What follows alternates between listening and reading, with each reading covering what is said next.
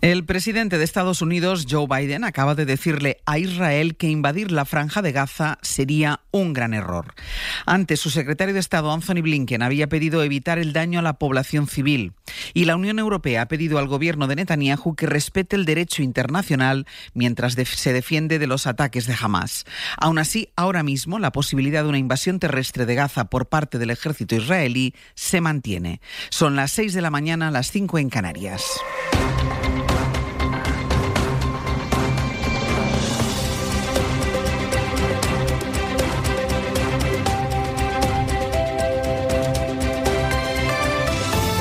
Cadena Ser.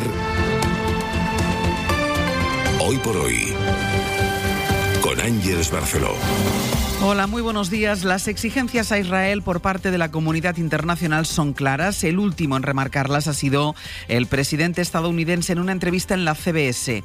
Hay que destruir a Hamas, son terroristas que no representan a los palestinos, que deben ser eliminados, pero... Sería un gran error, ha dicho, invadir Gaza ahora mismo. Ha defendido Biden la necesidad de un Estado palestino y ahora mismo la de un corredor humanitario para los gazatíes que eviten más muertes de civiles y la catástrofe humanitaria que ya se está produciendo en la franja de Gaza con miles de personas aisladas y sin espacio para la huida. El mensaje de Biden llega después de que su secretario de Estado instara a Israel a tomar todas las precauciones posibles para evitar el daño a los civiles y llega después también de que la Unión Europea haya enmendado el primer mensaje que lanzó Ursula von der Leyen.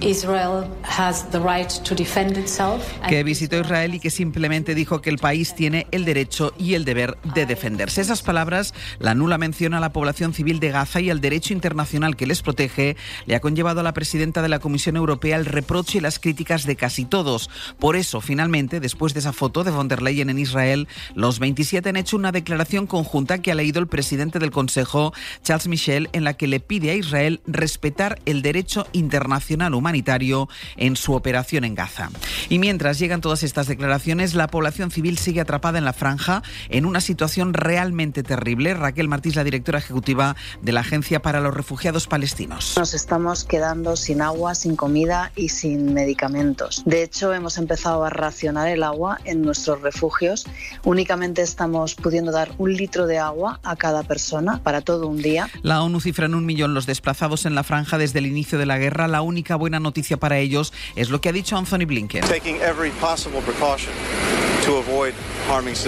Dice que la apertura de un corredor humanitario en el paso egipcio de Rafah es muy urgente, muy necesario, por eso ha añadido confía en que ocurrirá, así que con todo esto, con esta foto que no es fija y que puede cambiar en cualquier momento, se configura el lunes con la invasión terrestre de Gaza quizá más lejos tras las declaraciones de Biden, pero con esa posibilidad todavía encima de la mesa y con la población civil gazatí en medio de los bombardeos más fuertes de los últimos días, según informa ahora la agencia Reuters. En Jerusalén está el enviado especial de la SER, Pablo Morán. Pablo, buenos días. Buenos días, Ángel. Los bombardeos y la falta de suministros básicos, incluida agua potable, como estamos escuchando, están acabando con Gaza incluso antes de que entren los tanques israelíes. La llegada de ayuda humanitaria no puede ser más urgente en localidades de la franja como Jan Yunis, que ha pasado en pocas horas de tener 400.000 habitantes a más de un millón. Ni siquiera quedan bolsas para cadáveres, según la UNRWA.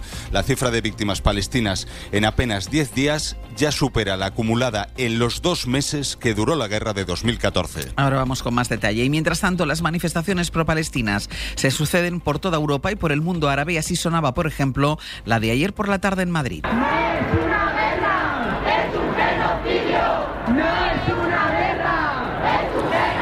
La semana política en España se enfoca bien escuchando estas voces, la de Laura Borràs, de Junts. No renunciarem ni a la unilateralidad ni a cap dels recursos legítims... Que sigue insistiendo en que no renunciarán a la unilateralidad, la de Salvador Illa, del PSC. Este conflicto solo será resuelto a partir de aplicar lo que la Organización de Naciones Unidas ha, ha resuelto, que es el reconocimiento de dos estados, el Estado de Israel y el Estado de Palestina, que puedan convivir. Y la de Elías Bendodo, del Partido Popular espero que Sánchez no tenga la tentación de utilizar al Tribunal Constitucional, en el que ha colocado a destacados miembros de su gobierno y de su gabinete, en su estrategia justificativa de la amnistía.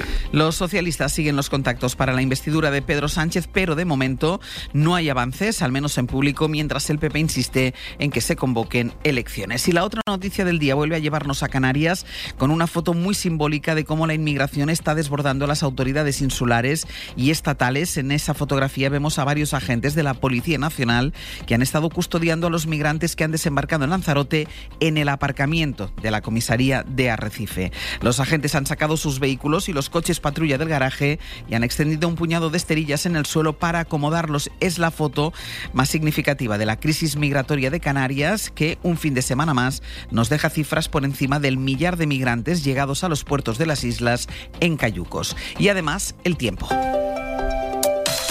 Porque empieza a notarse ya la bajada de temperaturas. Jordi Carbó, buenos días. Muy buenos días. Y donde más eh, lo van a notar, sobre todo ya a partir de mañana, es en Canarias, ya que en el resto del país durante el fin de semana el descenso ya ha sido notable. Pero insistimos, este calor tan extremo que ha estado presente durante tantos días en Canarias, a partir de hoy se va a debilitar y no poco. Eh, la situación para toda la semana, sobre todo, va a estar destacada eh, por la rapidez de los cambios, algo muy típico de otoño. Van a pasar borrascas de oeste a este a mucha velocidad y esto va a hacer que, por ejemplo, ahora, durante la mañana, la lluvia caiga con intensidad en Cataluña, durante la tarde haga sol, pero las tormentas se formen con fuerza en Baleares y también en la provincia de Castellón. En el resto del país alternarán todo el día ratos de sol con momentos de nubes y a partir de mañana cuidado porque la lluvia ganará protagonismo en la mitad oeste de las temperaturas, perdón, de la península. Las temperaturas, queríamos decir, ahora se notan algo bajas, pero ahí donde haga sol durante los momentos en que no llueva, la sensación será de ambiente un poco cálido. Y un gol de Gaby clasificó a España para su octava Eurocopa consecutiva. Sampe, buenos días. Buenos días, Ángel. Si es el decimosexto gran torneo seguido, esas ocho Eurocopas y otros tantos mundiales. No falla una cita oficial España de selecciones desde la Eurocopa de 1992. El Noruega 0 España 1 de anoche deja a falta de dos partidos a España líder de grupo con 15 puntos, los mismos que Escocia, en los mismos partidos también, y clasificados ambos para una fase final de la que se vuelve a quedar fuera Noruega que tiene 10 puntos con solo un partido por disputar. Alegría contenida en el seleccionador Luis de la Fuente. Estamos muy felices por haber conseguido este logro tan importante, pero en otros momentos que eran más duros, pues también estaba con la serenidad suficiente para poder transmitir tranquilidad a mi grupo. Logrado ya el primer objetivo de clasificarse, ahora lo que importa es ser primeros de grupo por delante de Escocia para ser cabezas de serie y evitar en el grupo selecciones como Francia, Alemania, Portugal o Bélgica. Para ello hay que ganar en noviembre en Chipre y a Georgia en España.